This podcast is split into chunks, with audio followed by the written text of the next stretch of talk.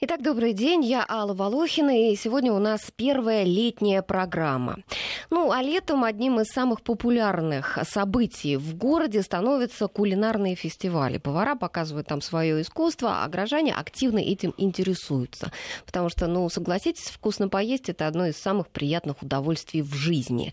А умение хорошо готовить – это большой профит ну, то есть выгода для любого человека, не только профессионала, но и любителя чайника.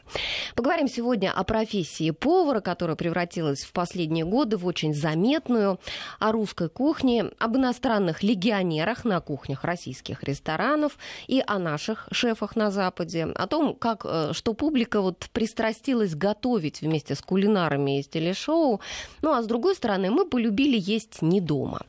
В гостях у нас сегодня замдиректора старейшего кондитерского Педагогического училища Москвы, открытого 90 лет назад при фабрике «Красный Октябрь». Сейчас это колледж «Сфера услуг» номер три. Елена Саяпина. Здравствуйте, Елена. Здравствуйте.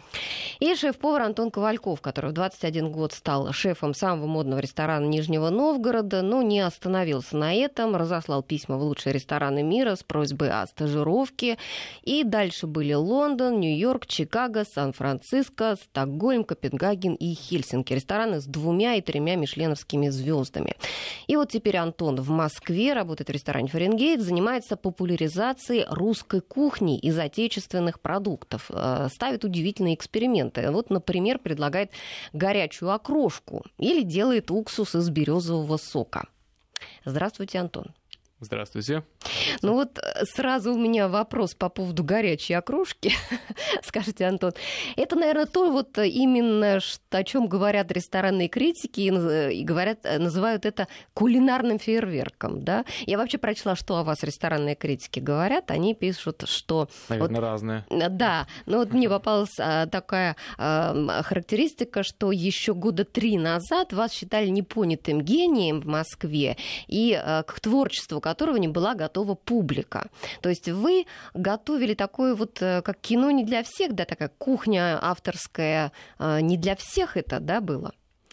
Может быть, ну, можно и так сказать, что не был, не был понят, еще что-то, но это все это все, ну, это все субъективно, опять же, да, то есть это пишет же один, один человек, да, это э, мнение одного человека. И мнение людей, да, возможно, формат был какой-то сложноват. Можно, может быть, сейчас актуальнее держать э, эксперимент, экспериментаторские форматы, держать в рамках тестинг-меню, в, в рамках определенного меню, где люди приходят именно за экспериментами. Угу. В рамках э, обычного меню, ежедневного меню у нас такой casual на каждый день, но такой Более casual, casual гастрономик. Да, то есть мы делаем привычные, привычные вещи, которые можно кушать каждый день, но с, с гастрономической ноткой, вот, чтобы это не было обыденно просто. Но вот горячая окрошку как ну, вообще Ну, горячая окрошка, это опять же, это причем блюдо из меню, как раз тестинг-меню. То есть у нас э, в ресторане каждый четверг в 7 часов вечера я сажаю около кухни всего 4 человека. И там 14 э, курсов еды разной. Это мое э, экспериментальное меню. И там как раз уже, э, там есть горячая окрошка. Горячая окрошка, э, история такова, то, что мне всегда нравилась окрошка, все его ингредиенты, но никогда ее нельзя было есть зимой. И мне показалось очень здорово сделать ее горячей. То есть мы немножко переначали. Но это не похоже на тот же самый борщ. Нет, нет, это другое. Это другое. Там бульон мы варим на квасе и на а, бульоне из печеных овощей, вот, и копченая сметана, и картофель. Там, в принципе, копченая все... сметана. Это да. же тоже ваше изобретение? Да, да. Да что ж такое? Ну, все, все знают то, что как бы коп копчение это одна из самых, наверное, старинных техник, и все пользуются. Ну, я пользуются. понимаю, рыбу коптить, мясо коптить. Да, но за счет чего мы получаем аромат копчения внутри продукта? Это а, за счет если... ароматизаторов. Нет, нет, за счет того, что эти продукты насыщены жирами, и жиры очень хорошо задерживают аромат копчения. Сметана – один из самых жирных продуктов вообще, то есть, ну, там 48% жирности в сметане в хорошей, да, там 46. Майонез, да, можно майонез копченый делать, можно его делать на копченом масле и т.д. и т.д. То есть это просто нужно посмотреть, в этом вся история про новую русскую кухню. Нужно на старые вещи, на привычные вещи uh-huh. посмотреть немножко под новым Вот углом. об этом мы подробнее поговорим чуть позже.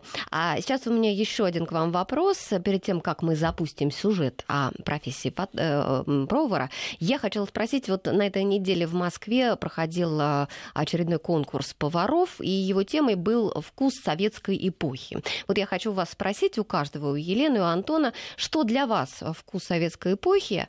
Вы разного возраста люди, это будет особенно интересно. И э, что вы считаете вот вкусом современности у нас в России? Елена.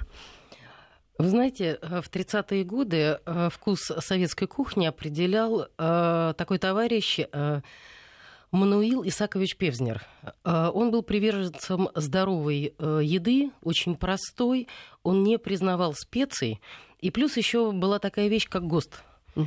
Это утвержденная технология, утвержденная рецептура, от которой нельзя было отступать. И, конечно, вкусовая гамма была очень скудная Э, это, в общем-то, и определяло вкус советской кухни. Сейчас, конечно... Ну, это что, майонез? Или это что? Вот конкретно На какое это может быть блюдо? Совершенно верно, вы подметили майонез, причем классический. Да, универсальный. Зеленый горошек, да, майонез, советское шампанское. Нет, но еще было большое количество макаронных изделий отварных, просто разной формы. Э, были каши, были... Э, Сгущенка. Оливьешечка. Оливье, да, ну, опять-таки заправленное классическим да, майонезом да. и не шаг в сторону. Ну хорошо, а современный вкус это что? Современный, конечно, это большое количество, очень большое количество специй.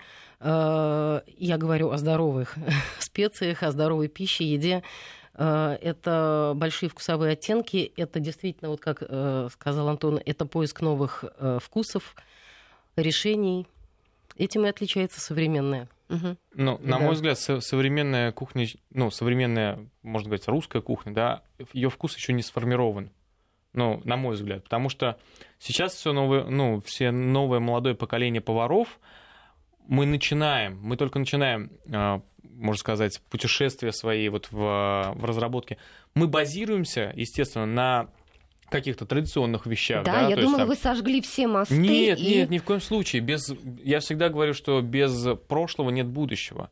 Не зная традиций, не зная, как сварить борщ, ты не можешь шагать дальше. Ты, не знаю, э, у нас многие молодые повара, они смотрят на Запад и говорят, о, да-да, там отлично, там все круто, там сказка. Там не сказка. Там не сказка, и это раз. И они пытаются там ухватить какие-то новые технологии, не зная собственных. Он может рассказывать о том, что делает там э, Рене Редзепи, ест муравьев, там в, подает муравьев у себя в ресторане, но не знает, как сделать плов, борщ, там, котлетку сделать правильную. То есть вот в чем проблема. То есть начинать надо начинать нужно только традиционных, с азов, конечно. простых, классических блюд. Мы же учим буквы, чтобы ну, научиться разговаривать. Логично. Ну, давайте сейчас, мне кажется, здесь уместно послушать сюжет о профессии повара, и дальше мы оттолкнемся от него и пойдем. Найди себя. Интересные профессии с Аллой Волохиной. Повар – специалист, который никогда не останется без работы, потому что люди ели, едят и есть будут. И подавляющему большинству не все равно, что именно. Блюдо, приготовленное мастером-кулинаром, может превратиться в нектар богов и нести огромное удовольствие, одно из самых больших в нашей жизни. Не зря наслаждение от еды ставят в один ряд с сексуальным. Так что у поваров большая власть над человечеством. При этом еще лет 30 назад профессия повара была непрестижной. В кулинарные техникумы шли одни двоечники. Недавно экзамен по кислым щам сдавали. Мне профессор как тарелку налил, я ее съел. Вдруг он говорит, чего в этом супе не хватает? Я говорю, хлеба. С развитием ресторанного бизнеса все поменялось. Сегодня повара стали персонажами светских хроник, шоуменами, успешными бизнесменами. От них требуется, вы не поверите, быть думающими и иметь высокий уровень культуры. Без культуры вкуса сегодняшних едоков не удовлетворить. Они ездят учиться во Францию к знаменитым шефам и, к примеру, в институт Поля Бакиуза. Сами становятся настоящими кутюрье, законодателями кулинарной моды. По телевизору сплошные кулинарные шоу. Повара становятся кулинарными блогерами и фуд-фотографами. В обществе стало модно хорошо готовить, даже среди гламурных барышень. И если у профессионалов действует правило трех «С», настоящий повар должен уметь приготовить салат, суп и соус, то любителю можно сходить хотя бы даже на один мастер-класс освоить пару-тройку блюд под руководством знаменитого шеф-повара, там же их съесть под приятные разговоры и хорошее вино. Один такой кулинарный вечер может обойтись клиенту от 3 до 5 тысяч рублей, а в группе таких человек 10-14. Неплохой приработок для шефа. Кулинарные курсы сегодня популярное развлечение и для взрослых, и для детей.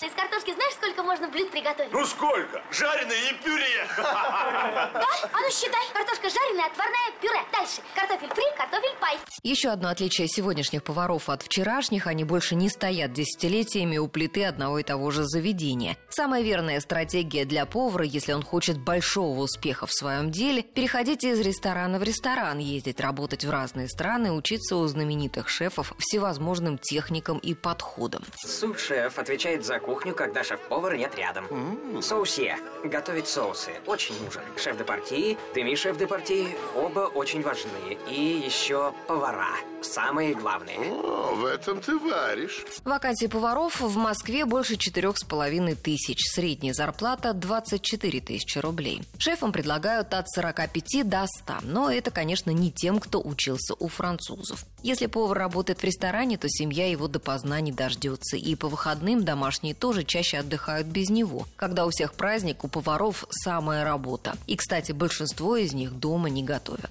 Каждое блюдо разное, готовится за разное время, но все они должны подаваться на стол одновременно. С пылу и с жару. Найди себя. Интересные профессии с Аллой Волохиной.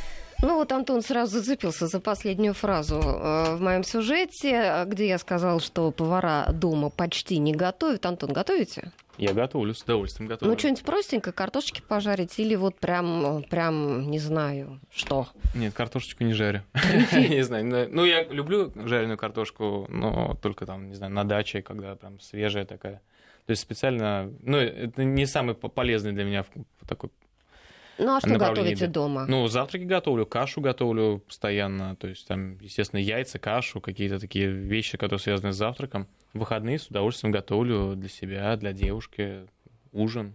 Ну хорошо, вот еще у меня такой вопрос. А есть такие профессии, знаете, другие вот профессии, не повара, а у нас уже вышло много выпусков о профессиях, мы Мгм. об этом тоже говорили, что в некоторых профессиях не помешают связи.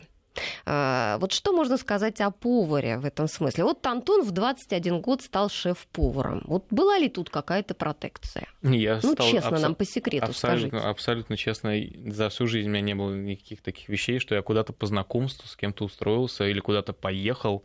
То есть под какой-то протекцией. Никогда у меня не было никакого блата нигде. Ну, вот часто, знаете, для первой работы, вот даже родители часто пристраивают детей, потому что у них есть какие-то связи. Потому что первую работу, ну, сложно найти еще такому начинающему. Вот. На первую работу меня послали от училища, потому что, потому что я был там один из лучших на потоке, я с красным дипломом закончил. А, И только поэтому нас направили троих, нас направили на в заведение работать. Остался только я один.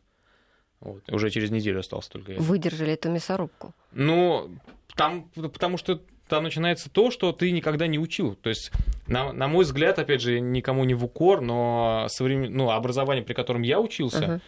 Оно не соответствовало абсолютно тому, что ты, когда приходишь в ресторан, ты начинаешь видеть то, что ты никогда э, не Ну, делал на самом деле, себя. это можно сказать вообще о любой специальности, что в институтах, где-то в вузах учат одному, да, и как э, работодатели вообще очень любят говорить, что забудьте все, чему вас учили, мы вас сейчас тут научим вот как надо. Там больше теория. Но той практики тебе, ну, тебе никто не даст нигде практики. Сейчас Сейчас вообще практики стало мало, да, Елена? Вот как по вашему опыту? Вы Ваш- знаете, э, хочу поспорить. Ну, давайте. А, а, Во-первых, а, может быть, там, где учился Антон, и было так? Да, я и говорю, то, что тогда, когда я учился. Сейчас я вижу, я вот ходил недавно э, в колледж тоже, а, я смотрел, в каких условиях сейчас учатся, я был поражен просто качеством. Да что вы. Да, действительно, я был Действительно, А поражен. что, а что- а что именно может поразить? Вот что именно? Ну, Вот, Елена, расскажите, как- какие у вас... Вы знаете, все дело в том, что, во-первых, очень сильно изменился подход к процессу обучения. Да? У нас очень много хорошего оборудования.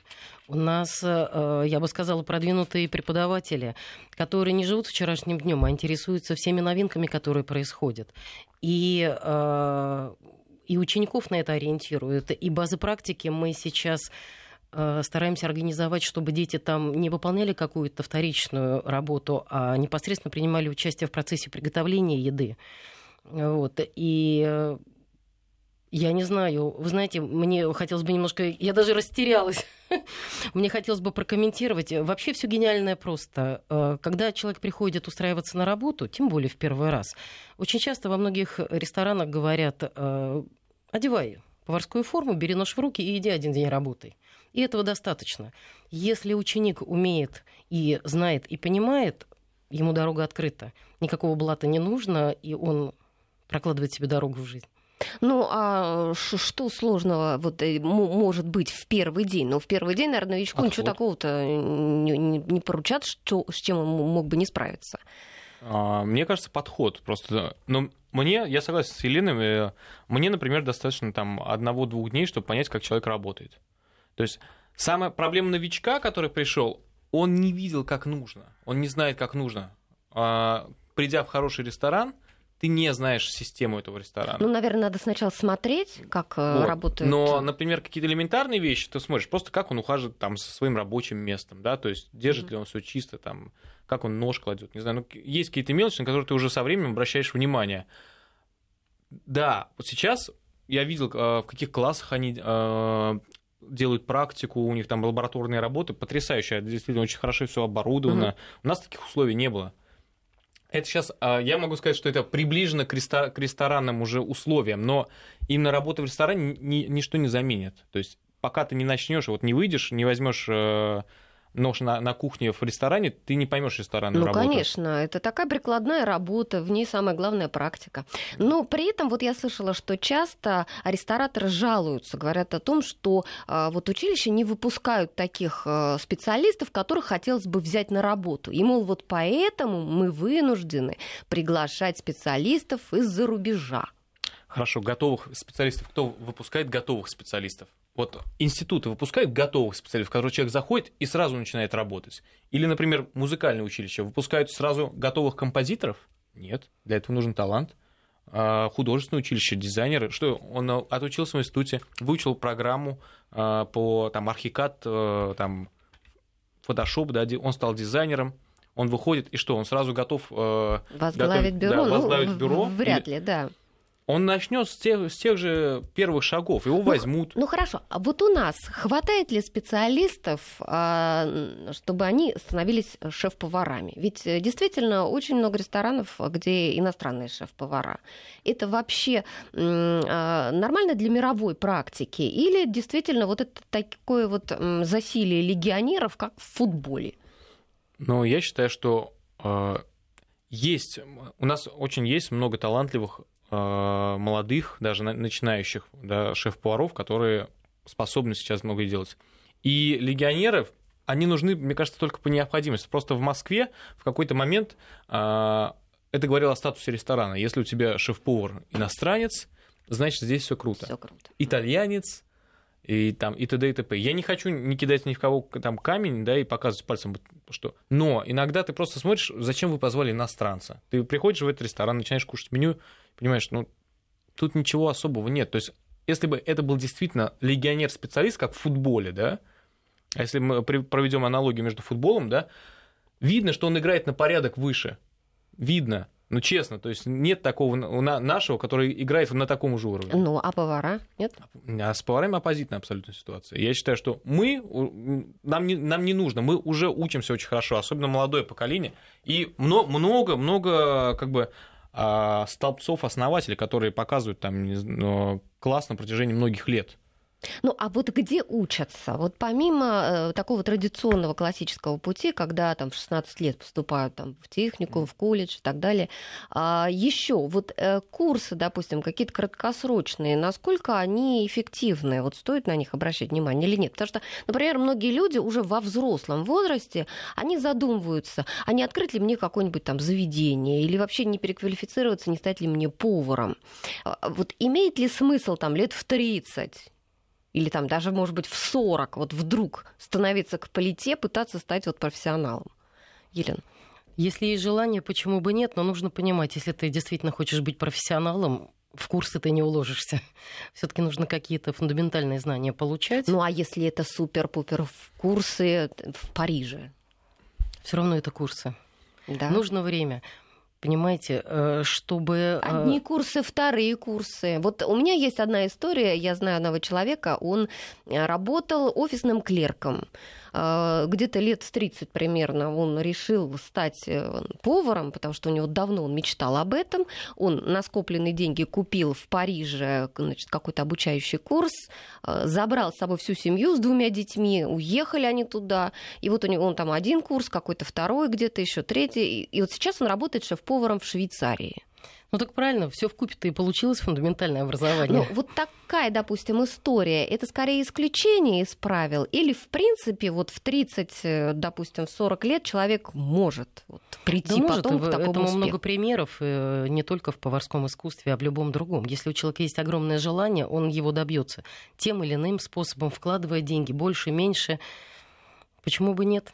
Угу. Вопрос от слушателя. А, о культуре ходить в ресторан. Есть ли она у россиян? И как ее надо развивать? Ну, на мой, на мой взгляд, э, культура только зарождается. Ну, вот давайте честно, да. Хорошо, когда на, ну, мы в России начали ходить в рестораны. Вот прям вот люди начали ходить в рестораны не праздновать, а просто кушать. Да, но мне кажется, это... Ну, лет это 10. сравнительно недавно. Это началось в 90-х годах, да, там в 90-х, 8-х годах, я бы так сказал. Там, потом, когда мы начали путешествовать, чтобы ходить в рестораны в других э, странах. Но это все маленький срок, да? Это получается, Это как, знаете, в маленький. анекдоте про английский газон, да? Надо 300 лет стричь его, вот и тогда у вас будет газон, да? Культура Наверное, то же питания. самое вот э, с культурой, да? Да, культура нашей? питания вне дома в Европе, в Америке, она гораздо а, просто в- по Ну, в времени она Америке гора- какая там культура питания в Америке? Культура питания вне дома, я говорю. То есть вне дома. Не, я не говорю о культуре питания именно там вот как, как Ну, дома они не еды, да? готовят, да. А культура питания вне дома там гораздо насчитывает больше срок, нежели чем у нас. Потому что она зародилась гораздо раньше. Но дело все в том, что не надо забывать про наши русские культурные особенности. У нас было принято есть дома, и э, это было нормально совершенно. Кстати, это не зависело от статуса. От статуса зависел стол насколько он богат и насколько там э, много блюд стоит. И простой люд, и дворяне, зажиточные купцы, они все питались дома.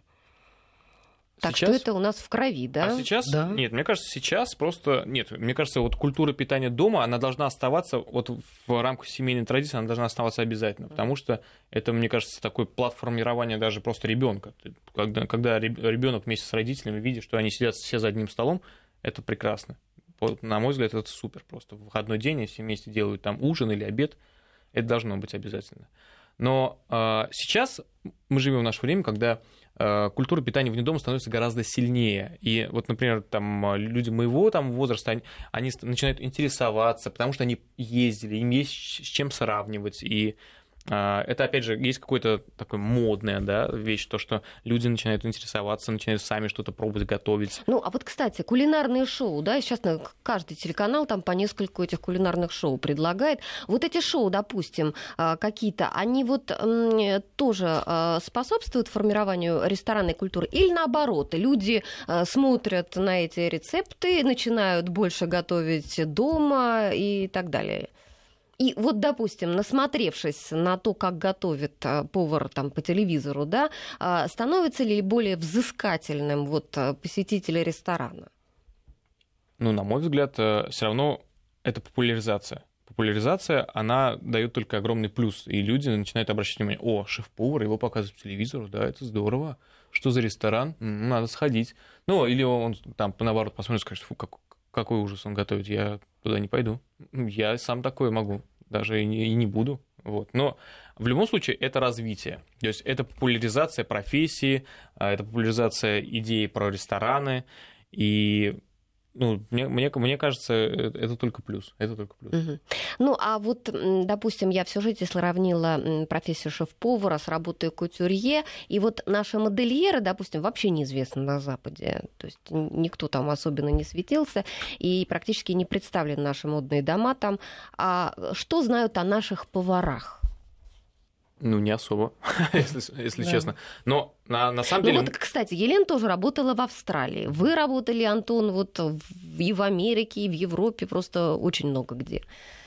но, С смотрите, удивлением вас там воспринимали? С удивлением немного. Ну, а ну, на- например, в той же там, э, в той же Америке они не удивляются, что кто-то приходит на кухню, да, там, а- потому что там едут со всей, с- ну, мы знаем, что она мультинаселенная Да. страна, вот, и там тоже своя специфика, и там не особо удивляются, но там, о, у нас первый раз там русский на кухне, да, ну, грубо говоря. Вот, там я был первым, рестор... э, первым шеф-поваром, который оказался в, в- ресторане Нома в Дании, да, то есть э, лучший ресторан мира он на тот момент стал. И я был первый русский. И они такие, о, там, типа, тоже здорово. Но сейчас, на самом деле, у нас а, мы, мы на огромном подъеме. То есть там в прошлом году там Серега Березуцкий взял э, там Cooking Cup, лучший молодой шеф-повар России, там, ой, мира. Потом сейчас, э, вот прошла, э, 1 июня было награждение лучших ресторанов мира, White Rabbit поднялся на 23 место. Это 50 успех, да? Это колоссальный успех. Ага, продолжим эту интересную тему после выпуска новостей. 232-1559, телефон прямого эфира. Можете звонить нам и пишите смс на номер 5533. Первым словом пишите «Вести». Итак, у нас в гостях сегодня шеф-повар Антон Ковальков, популяризатор русской авангардной кухни и замдиректора колледжа «Сфера услуг номер 3» Елена Саяпина. И у нас э, звонок от наших слушателей. Марина до нас дозвонилась. Здравствуйте, Марина. Алло, Марина, вы с нами? А, Здравствуйте. Мгм, говорите, пожалуйста. А, Я хотела бы задать два вопроса, если можно. Да, пожалуйста. А, вопрос такой у меня первый. Добавляют ли в ресторанах усилители вкуса в блюда или вообще какие-либо добавки для а, вкуса и для привлекательного внешнего вида? Мгм. Потому что я знаю, что такие, да, такие случаи бывают в ресторанах. Мгм. И второй вопрос у меня по стоимости блюд. Из чего складывается, собственно, стоимость блюд? И а, э, каждый ресторан сам определяет ценовую политику или есть какие-то установленные уже правила? Ага, спасибо за вопрос, Марина. Да, спасибо. Ну что, начнем с усилителей вкуса. Ну, я думаю, что никто, наверное, не признается, что да, э, может класть э, такие приправы, или как это назвать. А, ну, вообще, в принципе, может такое быть, Антон? Ну, спасибо Марине за вопрос, на самом деле вопрос интересный, но я могу честно сказать, да, на моей кухне можете взять любого моего повара, любого сушефа и спросить, есть ли у нас, у нас нет даже кубиков, у нас нет ничего химического на, на, на всей кухне, у нас даже красителей нет. Вот, потому что я к этому очень строго отношусь, и даже в, в еду для, там, для персонала мы не добавляем никак, никак- ничего вообще. Но я знаю... А почему даже в еду для персонала? Ну, потому что кто-то экономит на еде для персонала, А, там и варит мгм. бульон на кубиках, там, не Мгм. знаю, ну, ну, я считаю, что это кошмар. Мгм. Вот, ну, это мое, опять же, субъективное мнение, то есть многие его могут Ну, не разделять. надеетесь, что такое у Вот. многих? Но я могу, я точно знаю, что в- есть несколько ресторанов, Куда, где Куда- добавляют? где добавляют, да, да конечно. что вы. Это дорогие рестораны? Да, Ага, вы мне сейчас тогда за кадром скажете. Чтобы я знала, куда не ходить. Да. Ну, а скажите, допустим, вот а ресторанный критик, например, или кто-то такой вот очень продвинутый, кто вот понимает во, вкусах, вот, а, приходит в ресторан, он может распознать, что в этом блюде есть усилитель вкуса? Ну, мне кажется, это очень сложно, на самом деле. Нет? Не подкопаешься. Я, вот честно, редко когда... Ну, я могу понять, да, там определенные есть моменты, да, там насы- насыщенность, это глютаматность, да, то есть, например, э, азиаты, да, то есть это их китайская в основном кухня, да, то есть Корейская. корейская, китайская, это их, э, они, это место соли для Мгм. них, да, то есть все это понимают. Ну, Но... а вот, кстати, вот, кстати, почему, почему им не вредно, а А остальным кто всем вредно? Ну, просто нет а, стопроцентных доказательств, что глютамат натрия как-то влияет. Да? То есть есть косвенные доказательства. Вот. И кто сказал, что это не вредно? Не знаем, да? Кто сказал, что это вредно? Тоже не знаем точно. Сто процентов, сто процентов мы не знаем. Мгм. Вот. Но гипотетически и косвенно мы понимаем, что это вредно. Да. Ну, мы понимаем, на что, насколько это вредно, потому что а, наше небо, воспринимая вкус, слишком яркий, глю- глютаминизированный, да, он воспринимает его о, как данность. А потом, когда ты ешь нормальную еду, она Мгм. тебе кажется слишком, слишком плоской, Пресный, слишком да. пресной. Мгм. Вот в этом проблема. Вот это как раз опасность. То, Такое что ты как бы, как бы привыкание. такое, натуральность да? вкуса ты перестаешь чувствовать, Мгм. потому что тебе нужно усиленный Испорчен а, уже вкус. Да, да. А, хорошо, а еще после... второй вопрос у Марины по поводу цены. А, вот действительно интересно, ведь, наверное, в основном цена складывается из стоимости продуктов, да? А, ну, по крайней мере, это один из факторов. Но ведь не всегда же продукты по одной и той же цене покупают, а при этом в меню цена не меняется блюдо. Ну, как определяется? Вот цена? смотрите, например, да, один, ну, самым основным, откуда складывается, это цена продукта, да, который ты тратишь. А во всех ресторанах есть э, уже э, там менеджеры по закупу или ты а, просто а, сушеф, который работает с определенной фирмой, у них зафиксированные цены.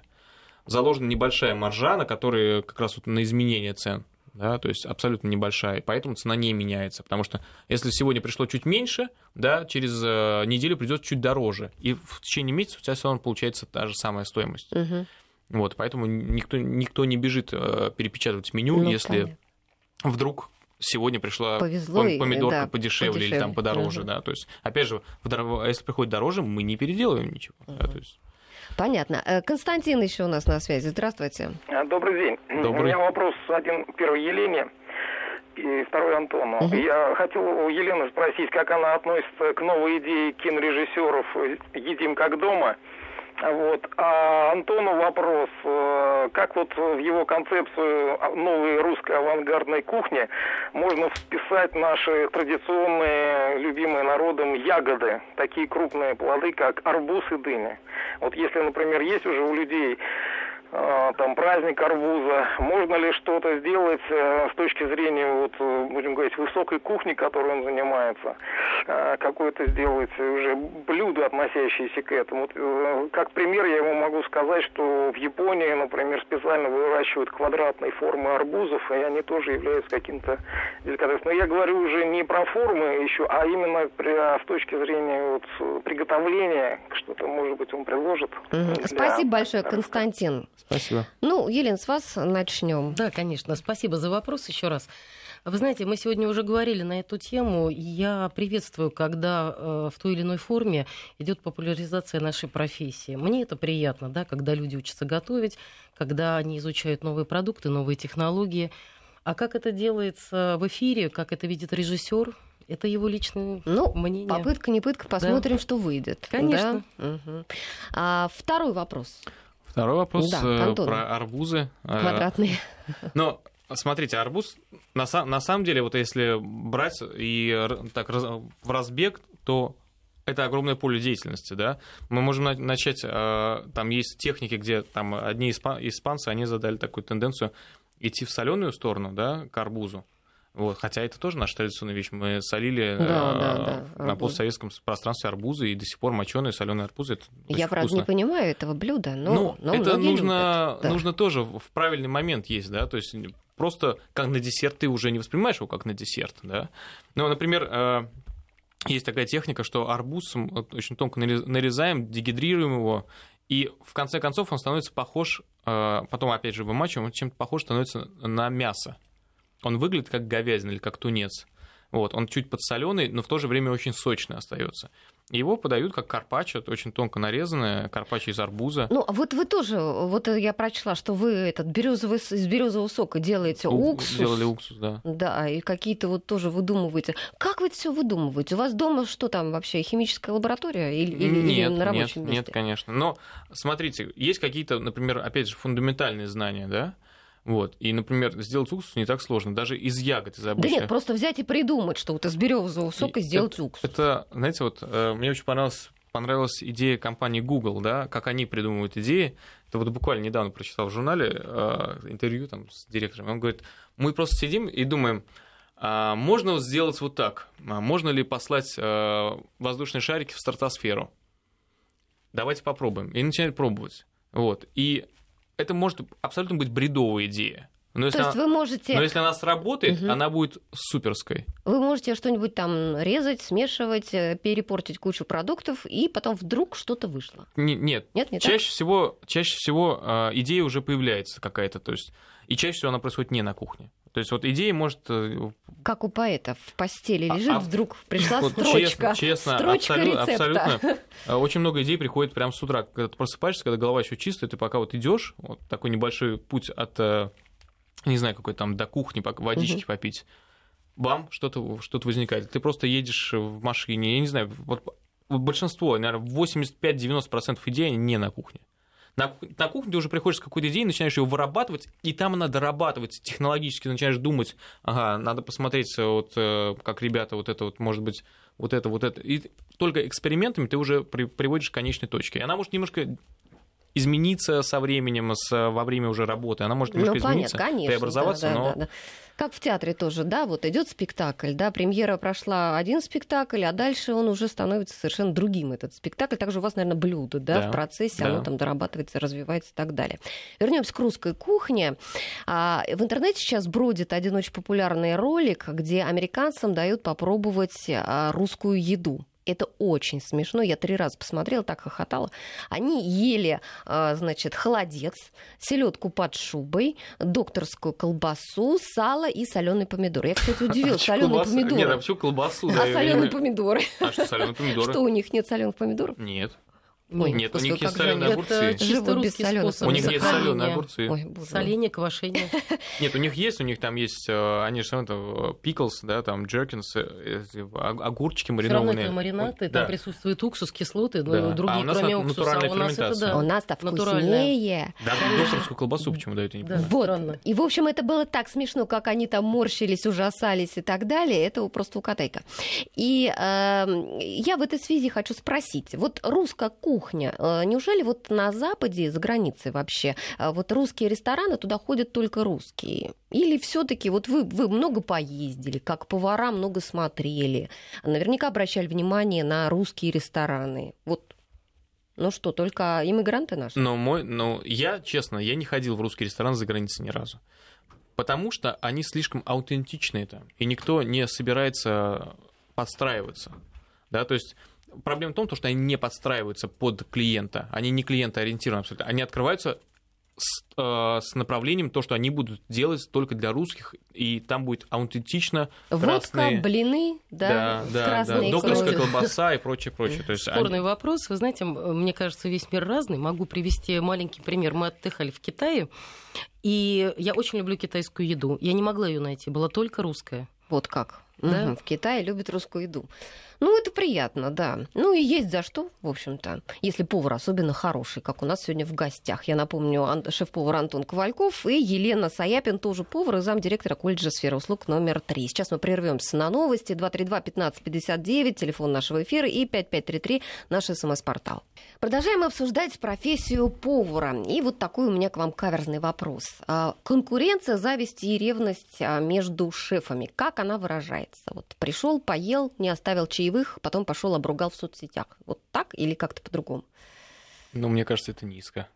Ну, честно. То есть, ну, опять же, это мой взгляд, но мне кажется, даже если тебе не понравилась еда, ты можешь это как-то там как-то корректно своему коллеге донести, но выносить эту грязь какую-то, не знаю, мне кажется, это низко очень. Ну, а вообще всегда говорите, допустим, вот что вам что-то не понравилось, если вот э, у коллег вы где-то ну, пообедали? Ну, если, если, например, я с ним хорошо знаком, близко знаком, да, то есть я ему... Э, Все зависит. Вот у меня был... Э, у меня до сих пор есть товарищ, да, в Нижнем Новгороде, Андрей Сулейма. Он мой лучший друг. Он шеф-повар другого ресторана. Он лучший друг. Мы никогда от него друг от друга ничего не скрывали.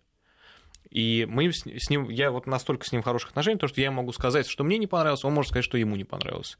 И я это воспринимаю нормально. Я вообще критику нормально воспринимаю. Да? Но я считаю, что Но это... вас она ранит как-то? Это нет, я, я уже да, перерос это, наверное. Вот это когда-то там в 22, в 23 ты как-то, а, колко начинаешь это воспринимать. А сейчас ты уже, это как один из способов роста. Ты слушаешь критику, ну, естественно, объективную, да, то есть если один человек тебе из 100 что-то сказал, это субъективно. А если там тебе 70 из 100 сказали что-то там, uh-huh. что-то не так, да, то стоит задуматься. Умный человек задумывается. Uh-huh. Вот, и думает, действительно, наверное, что-то не так. Вот, а какой-то конкуренции... Но на самом деле у нас, э, мне, мне кажется, это не только шеф-повара, это у нас глобально российское такое. То есть мы вот, например, например, Европа, да, испанцы. Испанцы вывели свою кухню на невероятный уровень. Они переба... закрыли французскую и прочее просто из-за того, что они были все вместе когда и они никогда не, не прятали знания. То есть... Ну, а что значит все вместе? Ведь а всегда же должны э, рестораны как-то конкурировать они... за клиента. они были настроены на, не на эту цель конкуренции между ресторанами, А, а, на цель чтобы популяризации. свою кухню, да, да, поднимать свою испанскую? кухню, да. Мгм. Вот поэтому они были все вместе. И они не скрывали. Они Ферран Андреа это лучший ну, то есть законодатель, можно сказать, изобретатель сов- современной гастрономии. Он не скрывал ни одного секрета. Он написал кучу книг. Он э, сначала, естественно, начал с Испании, да, а потом он э, по всему миру. Он пускал на свою кухню всех. Слушайте, а вот мне кажется, что чем талантливее человек, тем он более щедр. Потому что, например, вот я э, у моего одного приятеля был повар, работал у него дома. И, и мне ужасно нравилась у него пара блюд, и я все время пыталась у него узнать рецепт, и он мне не, так и не дал рецепт этих Это блюд. боязнь. Ну, это вот явно был, конечно, не, э, как вы сказали, изобретатель гастрономии, там, а, а просто, ну, повар, вот повар, повар. Потому что это боязнь. У нас, у, у нас в России, у нас э, менталитетно так вот, у нас такая ментальность такая, то, что если мы что-то знаем, это будет только мое, и я буду лучший.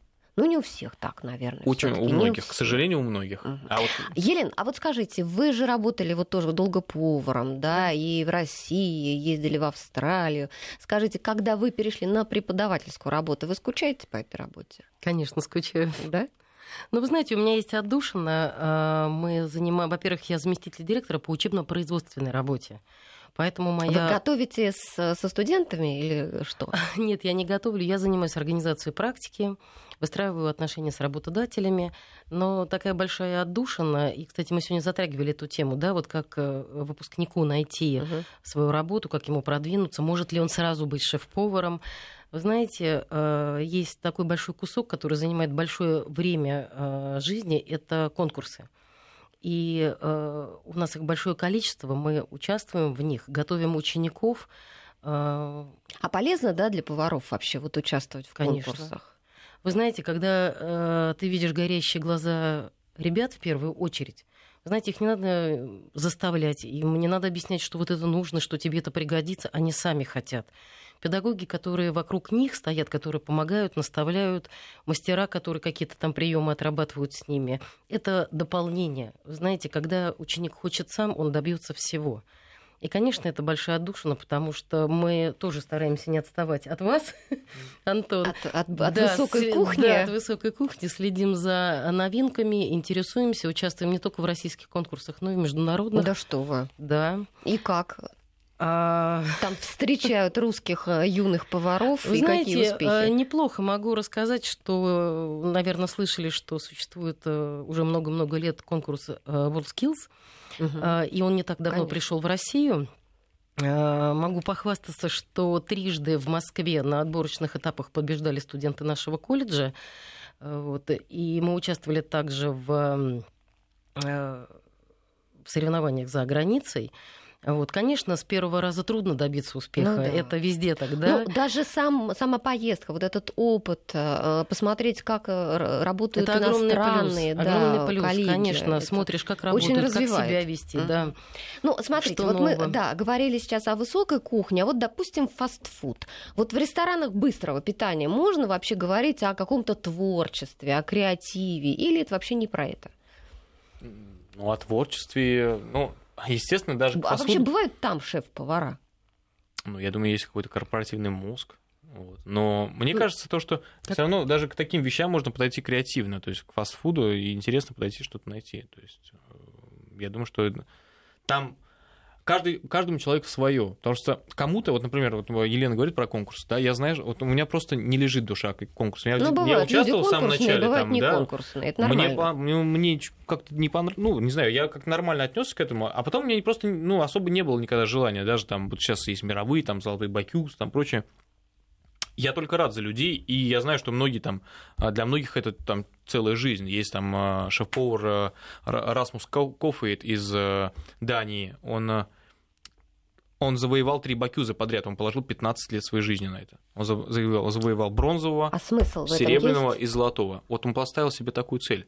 То есть он шел шаг за шагом, 5 лет на 5 Ага. лет. Он положил 15 лет, Тут ему это 15 лет своей даёт. жизни. У него, эти, у него отличный ресторан, двухзвездный ресторан, один там в сотке лучших, прекрасный ресторан. Э, Каждому свое, каждому свое. Ну, э, скажите, вот э, из своего опыта, Антон, а, может быть, кому-то из молодых поваров это пригодится, да, а вот как попасть на стажировку в иностранный ресторан в какой-то? И, наверное, ведь это же дорого, да? Вот как тут? Ну, это, естественно, это недешево. Угу. Вот. Ну, оплата какая-то идет, Но... когда ты стажируешься или нет? Нет.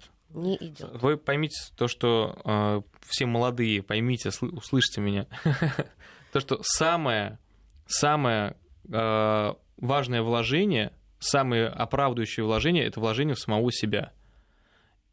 Все мои стажировки, почти все, вот, кроме последней поездки, уже связанной с э, работой в доме Делоса, все мои поездки были за мой счет. Я всегда вкладывал в себя. Каждый, каждый месяц я покупаю какие-то там новые книжки, хожу в другие рестораны, просто кушаю там. Это, это опыт и это развитие. Поездки все тоже. Это колоссальное вложение в себя. И никто... И это, конечно, конечно... Копили деньги, да? Ели да? доширак? Нет, я доширак я не ел. Я просто деньги. откладывал систематически, откладывал деньги. Я понимал то, что я хочу туда поехать. Или куда-то там поставил себе цель. И все, нужно просто к ней идти. Все. Ну и еще э, мы завершаем уже программу, у нас осталось несколько минут, э, э, о популяризации русской кухни. Вот сейчас, у, допустим, вот у москвичей, да, mm-hmm. уж раз мы в Москве находимся, здесь работаем, на каком месте стоит русская кухня у московских вот клиентов ресторанов? Ну, мне кажется, то, что, опять же, например, да, есть русская кухня, да, например, есть ресторан Пушкин, да, э, и туда люди едут и русские, а, просто которые хотят там где-то приятно провести время, да, и очень много иностранцев. Они тем, даже наши русские приглашают туда иностранцев, там а, бизнес-партнеров, прочее, прочее. Для них русская кухня это лицо России. То есть и мы говорим сейчас об одном ресторане, который вот Нет, я бы, да? я бы даже э, просто вот без названия даже марок, просто да. вот массовая какая-то вот э, ну, массовое какое-то вот заведение питания, вот массовая кухня Она русская. очень важна, она очень важна. Мы на ней выросли, люди Нет, все выросли я, на ней. Это понятно. И мне, вот, мне кажется, что она не настолько популярна, допустим, как, может быть, там итальянская или японская сейчас там да, э, популярна, потому что мы же дома это все едим, да, а когда мы выходим в ресторан, нам хочется чего-нибудь особенного, чего-нибудь эдакого, Конечно, удивиться потому что, чему-то. Потому что мы ходим в ресторан э, на событийность, потому что мы ходим как событийное место. Но если мы ходим, если бы э, мы ходили в просто простой ресторан русской кухни, который на каждый день, вот, грубо говоря, да, может быть, эта популяризация была бы гораздо выше. Но популяризация должна быть глобальной. Понимаете, то есть как люди узнают, даже как иностранцы узнают о русской кухне, что она есть, да. Сейчас я говорю то, что отличное время, мы идем все на подход, на, на подъем.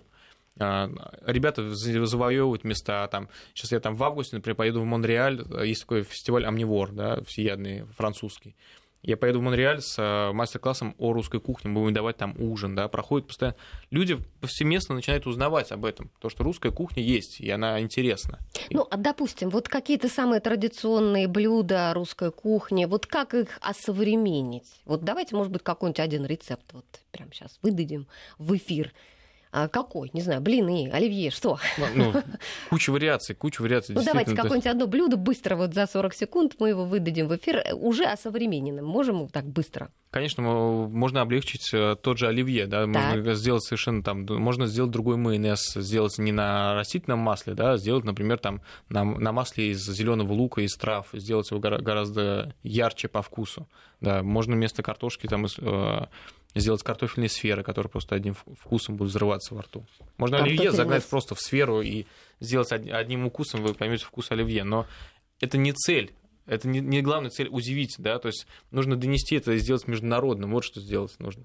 Ну, будем... Эти вкусы. Давайте работать над этим. В основном вы, ну, немножко и мы тоже. Спасибо большое, господа, что вы сегодня к нам пришли. У нас в гостях были шеф-повар Антон Ковальков и замдиректора колледжа «Сфера услуг номер три» Елена Саяпина. И я проанонсирую в летних выпусках программы «Найди себя». Будем говорить о работе бригад скорой помощи, об учителях, участковых, инспекторах по делам несовершеннолетних, инспекторах дорожного движения, ювелирах, дипломатах и многих других специалистах. Пишите, звоните нам, говорите, о ком бы вы хотели еще узнать узнать. Я с вами прощаюсь. Всего доброго.